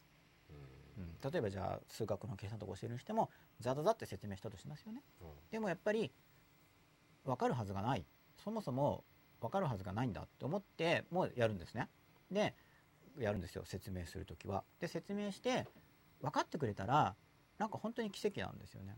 分かるはずがないはずなのにででもまあだから僕はちょっと疑っちゃうんですけどね。分かるはずがないのに分かったっていうから本当だろうかってちょっとまず思っちゃうんでうん。でそこはこう突っ込んでいくんですけどうん、でもう相手が分かんないですよって返ってきた時もまあ分かんないだろうなって思う思うっていうんですかうまく教える時にそうするとうん。結構うまくいく感じ。うまくいくんですかそれは。それがうまくいくんですよね。もしかしたら説明不足かもしれない初めから時間短いなとか思ってバババって言おうと思ったのにもう延長してるんですけど。じゃあちょっと次いきますね。えーっともう伸びてます、ね、はい。次これ録画大丈夫なんですねとりあえず。伸びてるから。録画大丈夫ですか？はい。は大丈夫です。あご安心くださいそう90%ぐらい安心しました。えっと次は何でしょう？次はじゃーんどれでしょ結構タイムラグがありますね。う、うん、どれかな？エネルギはい。ーエネルギーです。エネルギーどうしましょう？これ伸びちゃってますけどいいですかね？はい。エネルギー。はい。で今日はそのエネルギーえの話。エネルギー。エネルギーエネルギーそう勉強をしてる時に、はい。高エネル高いレベルのエネルギーレベルをどうやって保つかって話があるんですよ。はい。すごい簡単に話しちゃっていいですかね？簡単に話してください。これエネルギーの話。簡単に話してください。うん。エネルエネルギーの話は、はい。これも長いです。すごい細かい技がいっぱいあるんで。はい。でもはい。一般的にはい。盲点となっているところはい。と思われるところをはい。サクッと言いたいと思います。はいエネル勉強中のエネルギーを保つ方ですよ。はい。勉強してる時にエネルギーレベルが下がっちゃったりしますよね、はい。あるいは真っ裸収録中に話さなければいけない僕のエネルギーが下がるかもしれないわけですよ、はじゃあエネルギーを貯めるにはどうしたらいいのか、はい。でいろんなコツがあります。はい。で一番大事じゃないんだけど、はい。僕が思ってる中で。だけど一番大事なの言ってくださいよ。見落とされてるから。え？一番大事なのは、はい。真っ暗にして寝る。あ真っ暗にして寝なるほど。るでこれみんながやってるやってるって言うんですよ、はい。だけど、はい。寝室チェックに行けないじゃないですか、はで結構これ僕疑ってるんですよね、は本当に真っ暗なのかなみたいな。なんかちょっと漏れ漏れてくる光とかい真っ暗ですよ。っていつも言ってるんですけどでも、完全真っ暗ってことですか？うん、そう。まあ、か普通の認識で言ったらうんだけどこれみんなに言っても真っ暗ですって簡単に言われちゃうんだけどうだからこの話は飛ばそうと思ったんですね。はい。なんかほんもうこれまでの経験では真っ暗にしてくださいねって言うとしてますってもう終わっちゃうんで、はうん。でも結構意外としてない感じが。いはい。で疑ってるんですよ。はい。でもチェックできないから。疑らうんですよね。ねそう真っで暗きるはずがないと思ってるんですもんね。だって僕は試みててはい。えらい手間暇がかかったんですよね。あその真っ暗の状真っ暗を作るためににどうやってそそうだから僕だけ能力が低いのかもしれないですそけどね。の真っ暗を作る環境。真っ暗遮光カーテン2枚重ねたり ドアの漏れ日があるんで、はい。でま、ドアの下に枕こう置いたりとか、はい。あと充電器の光とかのように遮光テープ貼ったりとかビルトインエアコンのそれ蓋剥がしてこうテープ貼ったりとかカーテンの隙隙間にボロ布をこうガムテープで貼ったりとか。でもまだ完璧じゃないですそれでも。手間かかるもしかしたそのら手間がれるじゃないですか。もしかしたら、は僕の住んでる部屋だけ明るいのかもしれないですよね。ひょっとすると。でもた多分でも田舎の人は真っ暗になると思うんですよ。いこのスタジオの中は真っ暗ですよ、うん。寝る時、うん。泊まりで寝る時はもう真っ暗ですよ。いいですね。一切光ないですよ。そう。まずそれがすごい大事。あだけどこれ意外と面倒くさいらしいっていうかスルーあされがちなんで。でも今吉田さんが引き出してくれたんではい。言いました。はい。でもだからこれが本当に一番ですかって言っちゃったらやっぱキリがないんですよね。だって、はいじゃあで言わなきゃいいじゃそうない空気も吸わずとだからその食事もせず。上があるんですけどって言うから言ったらそっちを聞きたがるじゃないですか。そうすると生存条件までいっちゃいまますからね、はだってそしたらじゃあ食べなくてもいいんですかとかってなっちゃそうれそう言わずにあそうかでも一僕結構ほらいつも一番大事とかって言うから今回のはこれ一番大事じゃないところから入りますよ、盲点から入るんですよっていうあそうしましょう。盲点からはい。入りますよ。しかもこの話がまたうさんくさいって思われちゃうんですよ。だから盲点もいろいろある中で、はい。これまでの僕の話したはい経験で、うさんくささ度が比較的低いものをお話しします。はい。いろいろあるんですけどね。もう完全にでそれいいですか？もういろいろあるんですけどねとか。そっか。それ言うとそれいろいろ聞きたくなるじゃないですか。100回やりますからね。はそう。じゃあ言いますよ。い。はい。えっ、とエネル勉強中のエネルギーを保つための盲点は、勉強じゃない時勉強時間ではない時にはい。勉強時間ではない時にです。はい。光はい。空気はい。水はい。土はい。のエネルギーをはい。吸収してください。あこれでエネルギーが入ります。ーなるほど。光。光太陽の光ですね、空気。はい。地上の大気です。はい。水、はい。まあ、これはちょっと井戸水とか帰ってよくないと思うんで、はい。浄水器の水とかはいミネラルウォーターとかはい。ですね、はい。で土。はい。土っていうのは土です。あの地上の土。はい。土ありますよね、はい。でこのエネルギーを吸収するって言ってもなんだかわからないですよね、光だったら見るって言ってもその超ギラギラしてる太陽を直視する必要もないんだけど日の出の太陽とか光が弱いやつだったら太陽を見るとか川を散歩したら川に映ってる太陽を見るとか、まあ、あるいは日に多少でいいんですよ。当たりすぎる必要はないです。これも適量ですからね、はい。だから現代人の生活だと部屋の中に閉じこもっていると一日中光に当たってないとかっていうことがあるんではい。光のエネルギー取り入れてますか？はい。でここから先がちょっと怪しいと思われるところなんですけど、はい。取り入れ方は光は見るだけじゃないです。はい。呼吸もしてください。はい肌からも取り入れてください、はい。匂いは分かんないと思うけど嗅いだ気分になってください、はい。味もないと思うけど味わってください。はい。この4つのエネルギーは五感で吸収するものなんですよ、はいっていうところがちょっと怪しいって言われるところなんですけどでも心がけてぜひやってみてください。はい。もちろん目で見るの分かりますよね。はい。でも香りは嗅げないけどうん。その外でよし光を体験するぞって思ったら嗅げないですけど香りを感じるつもりで光の中に入るんです。でもねあの布団とかこううん干して太陽でこう一日干した夜の布団は、はい。あれ太陽の匂いなんですか？ね前のあ匂いそうそういうのがしますよねそういうのいいですね。そういうのを感じるってことですで触覚はもう光別になんか押された感じはしないですけどでも肌でなんかねなんか光感じられますよね。それ触覚でです強すぎる必要はないんですけど、はい。でも五感で感じる、はい。水もそうなんです、はい。もちろん綺麗な水を飲めますよね、はい。でもこう水遊びとかだったら触ってますよね、はい。それを飲んじゃいけないですけどねはい。川の水とかを。でも触ってるとか、匂いでもいいです。あと音もいいですね水は。はい。川の流れの音とか、は波の音とか水の音っていう風に水も五感ではいそう土も五感でなんで僕はい。土も食べたりしてるんですけど、はそうするとまたこれが食べる土を食べてくだい、さい。いやわかりますよわかりますよ。食べ食べる用食べれるね。土を売ってますからね、あるんですかそんなのは？ありますよもちろん。食べれる用の土が。食べれる用のじゃないのは真似しないでください。なんか庭の庭の土土をいきなり食べないでください。でそれまた調べればあるんでいろいろ。でそれもはい。土ははい。皆様に簡単にできるものとしては、はい。散歩コースがある人は靴下を脱いで裸足で地面の上に立つとか。そういうふうにして取り入れるんですね。空気も風をはい肌で感じるとか、はい。こう吸うとかその光空気土水これ基本的なもの。はい。こういうエネルギー。これもだから単に自然に触れ合ってくださいよりも実行しやすいんですね。うん。光土水空気とこう細分化してでそれぞれなるべく五感全部で感じていく。っはい。ていうふうにやると覚えやすくなるんですね。こう分類してるから吉野さんはどこでそれをやってるんですか？東京の。あ僕は東京のパリ広場ってとこでやってるんですけどあんまり具体的に言うと場所がえどこでもいいです別にそれは、うんまあもちろんそれはより素晴らしくエネルギーが入る場所とかを追求したらきっとあると思うんですけど、とりあえず勉強中のエネルギーが落ちやすい人は別にそんな素晴らしい場所見つけなくても近所でいいんです近まあ所で、太陽は行きますよね。うん近所でいいです。近所じゃないと続かないですよねそんな。まあそうですよね。うん。毎日できれば毎日なんで。うん雨の日とかはいいですけどね。うん。でこれをやると、まあ、速攻性はないんですけど速攻じゃないんですか？ないです。速攻性はあのその日いきなりとか。はい。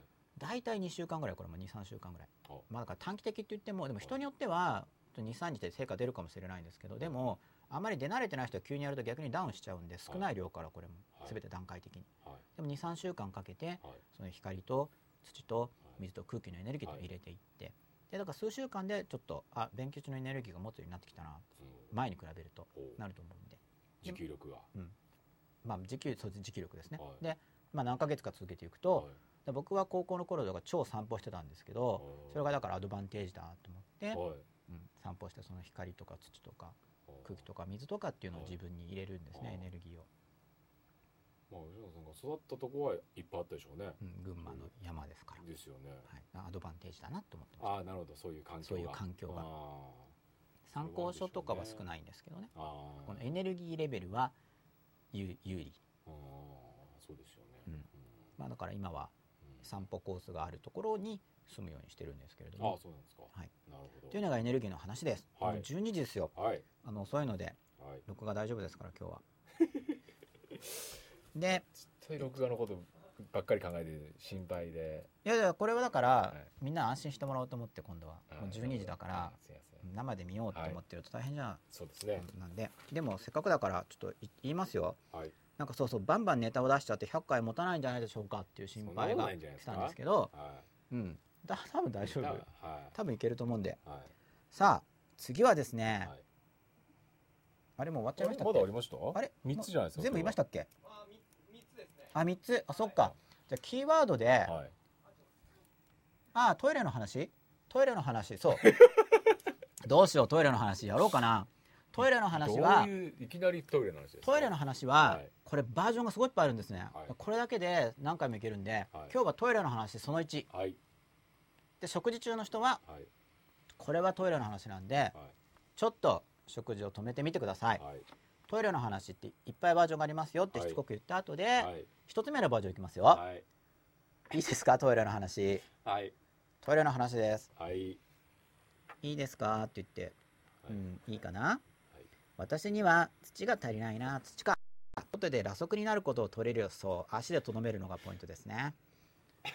これ足まででいいです本当に。はい。でも自宅のなんかプライベートな土の庭がある人は裸でゴロゴロンってしてても、ね、庭師さんとかがあれと思うかもしれないけど。そうですねいいですよね。うん、一応その説明してあれば、ね、土のエネルギーですよねって。僕も外でやるときは、まあ、手のひらとはい。足の裏ぐらいです。ああ。実際のところは。なるほうん。どあと食べるぐらいですか？外では食べないです。土は家で食べるようなのを食べてます。で、まあ、さらにその木とかもあるんですね。木に触るとか、はい。うん。だけどそれは基本は光空気水土が先ですからね、はい。ではいトイレの話これトイレの話がすごいんですよ。でその五感を感じる仮想体験で話せっていうのをやりすぎるとトイレの話なんであんまり汚いんでちょっと抑えますけど、はい。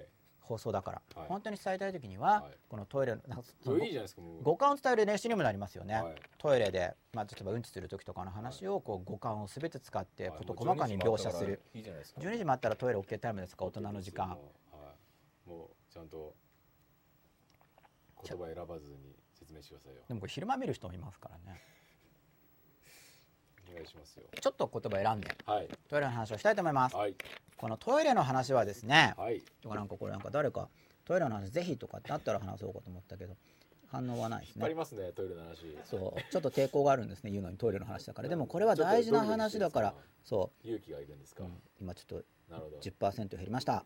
50人です。さあいきますよ、はい。トイレの話、どはい。これはどんな話かなっていうと、はい女性の方もはい。男性の方もはい。便器から見たら、はい。うんこ引っ掛け女、はい。うんこ引っ掛け男なんですよ。はい。わかりますか？わかりますよ。っていう話なんですよね。そう話 そその意図することは何なんですか？まあいいともあるんですけど、はい。まずその,、まその1はこれです、はい。ね、便器から見たらはい。そそうですね。うすごい綺麗にメイクしてる女性の方でも、はい実は便器から見たらうわまたうんこ引っ掛ける女が来た。はい。って思われてるんですよ、はい。どうしますか？どうしますか？はだってそう思いますよね便器からしたら。ねだって便器にこう鏡みたいにいはい。こう可愛い綺麗なメイクとか見せないですよね。はい。いやわかんないけど僕女子トイレの中は知らないですよ。実は女性はそういう生態を持ってるのかもしれないけど、はい。僕には明かされてない秘密の世界ですから。はねい、一応僕はそう同じようなことをしてるんじゃないかってこはい。う想像してるわけですよ、はい。でも多分多分便器から見たら、あなたが女性だったら便器的にはうわーまたうんち引っ掛けるの女が来たよ。で男が来ると、まあ、またうんこ引っ掛ける男が来た。はい。って便器は思ってます。はい。どうでしょうか？そうじゃないですか？いやそうですよ。そのとその通りですよ。だから僕がだから五感のあんまりこうこう表現してないんだけど一応便器目線ではい。想像してほしいんですよ。はい。上の方から。まあ洋式便器目線で見たとしたら、はいね、この輪っかの中かはらい。お尻が近づいてきてはい。ブリブリブリって引っ掛けられるんでわけですよ。はい。ここら辺おちょこさんは日々実こうもうイメージしてるかな、はい。もしかしたら。いやできてますよ。そういやですごいですねおちょこさん。でもおちょこさんおちょこさん面白いんですよ本当。でそれが何なのか早く聞かせてあそうそう。これは何の話なのか、はい。だからそう。でこれが終わったらだから今回じゃあ放送も終わりってことで。はいトイレの話まではしたいと思います、はい。一応ここで終わっちゃったらそうですよね。だから何なの？っそうですよね。てなりますよね、はい。ただじゃあ便器から見ちゃうとうんこ引っ掛け女、はい。うんこ引っ掛け男なんです。はい。残念なことに。はい。これは何の話かというと、はい。家のはい。中と外ではい。評判が違う人の話なんです。わはい。かりますか？はい。なんか外では評判がいいのに、はい。家では怒りんぼ父さんとかいるんですよ、はいはい外では評判がいいのに、はい。家ではヒステリック母さんとか、はい。こういろんなパターンがあるんですけど、違うんですよ。はい。外と中で。はい。でなんで外の人はこんなに分かってくれるのにってい。う主張が行われることがあるんですね、でも便器から見たら、はい。うんこ引っ掛け女なんだっていうのが分かってるとはい。見えてくるんですよ。で毎回トイレに行くたびにブリブリってやってたら、はい。まあ、たまにおしっこでもいいんですけど、はい。錠とか、はい。そしたらなんか要要するにこいつはうんちとおしっこを引っ掛けるやつだなって見えるんです便器から見たら。はい。たまに洗ってくれるかもしれないけど、はい。うん、そんな感じ。ですよね。はい。でもう洗わない人とかだったら要するにおしっこやろううんこやろうですよ。はい。便器から見たら。はい。それしか知らないんだからだって。はい。その姿しか知らない、はい。例えば便器的には外で働いてるお父さんのことは知らないんですよ、はい。あまあ、あったらうんち引っ掛ける。はい。あったらおしっこ引っ掛ける存在なわけですよ。はい。だから家の外でやってることとはい。家の中でやってることがもし接し方とかを変えていたらはその家の中の人が便器状態になっているとい。つもおしっこうんこを引っ掛けられてる感じになっちゃうんですね。そしたらそれはうんこ引っ掛け男に見えるのはしょうがないじゃないですか。っていうのがトイレの話その1ですね。これをトイレに行く時にうん。あそっか。便器から見ねうんちしますよね。はいまあわかんない吉田さんはしないかもしれないですけど、はい。うん。まあ、するとしますよね、はい。でした時にそっか便器から見たら俺はうんこ引っ掛け男だな、はい。うん、ってこう自覚するじゃないですか、はい。そうすると、はい。その人と接する時にはい。その便器状態の人を出すことを警戒できるんですね。うん？つまりいつも特定の人に対して辛く当たっているとはい。その人から見たらうんこ引っ掛け野郎になってしまうんです。はい外で違うことしてても。はい。っていうのが思い出せるようになるんで家の中と外でなんか評判が違うなって感じる人は、ね、家に帰ってきたらうんちって例えばまあ普通にトイレに行くうんちって思ってますけどそれだけじゃなくてなんかもう辛く当たっちゃったりとか外のストレスとかをはい。受け入れてほしいから、はい。うん、でもそれもだからきちんと説明があればいいんですけどねでも。要するに外で評判いいんだったらそれ、その状態を家でも保ちなさいって話ですか？うん、で保てないの理由がありますよね、う保てないのは外でふりをしてるからですよね。うん。だからふりをしてるからそのプラスのふりをしていると補うマイナスの側でバランスを取らなくちゃいけなくなっちゃうんで。ね。だからそれはテクニックでまだ止まってるからなんですよ、うんうんうんその自分の考え方が変化すれば本当にそういう人になってしまえば表裏いらいらないじゃないですか。ね。うん。でもそうじゃないけどみんなのために頑張ってるんだとしたらそれをかなり説明しないとつまりその分からないに決まってるって話と一緒なんですけどはい。要はその便器にいや俺はねうんちだけのやつじゃないんだよっていうのを分からせるのは結構しんどいですよね。擬人的に考えてる本当の便器にはは分かりっこないと思うけど、はい。これも比喩ですね擬人的に、そのいつもうんち引っ掛けられてるけどいや違うんだ俺はうんちだけのやつじゃなくてねこういうこともやってこうなんだ。ででもだけどこうトイレでうんちしてるから君から見たらそうかもしれなくてそれは本当そうなんだけどってこう結構説明しなかったら分からないはずです。もうそのプラスとマイナスになっちゃってればやむを得ず。はい。今を乗り切るために自分の実力以上の姿を外では見せてるからはい。反動が出て家ではこうなっちゃうんだけどはい。っていうのは説明しないとだから分かんないんです。それ説明しないと反動が出てるんじゃなくてそこがノーマルだと思われるってことです。はい。それがその話を便器の話トイレの話として把握することでこれはい比喩ってノウハウなんですよ。ダンゴムシとかもそうなんですけど。はい。あそっか。便器から見たら、あ記憶ですね。記憶法なんですねそう。うん便器から見たら私はうんち引っ掛け女ですね。っていうのが分かるとはい。自分がそれに似たことをしている時にあってこう気づきやすくなるんですよ。ああなるほど。うん、なるほど。そう。便器扱いしているからって、うん、便器も大事家庭の人を。そういつもそこに行けばうんち。いつもそこに行けばおしっこ。いつもそこに行けばうんちこおしっこ、はい。そこではうんちこおしっこってやってたら向こうから見たらもうそう見えちゃいますよね。は見えるのが自然なんで、いはい。説明しなかったら分かんないです。はい。ってことはもしそうやってる場合はよくよく説明しないともう誤解が起こるんでうんと説明しないといけないですよね。っていうのがトイレの話。その1でした。はいトイレの話その2は天動説と地動説の話なんではい。また話がでかくなりますからねこれは。はい。どうしましょう？これここまででい。いでしょうか？はい。はい、じゃあなんか締めの締め締めどうしたらいいですか？いやもうお任せしますよ。任されました今。はい。ということではい。吉永健一の声も真っ裸、はい。第3話ははい。ここまでです。どうもありがとうあございました。ありがとうございました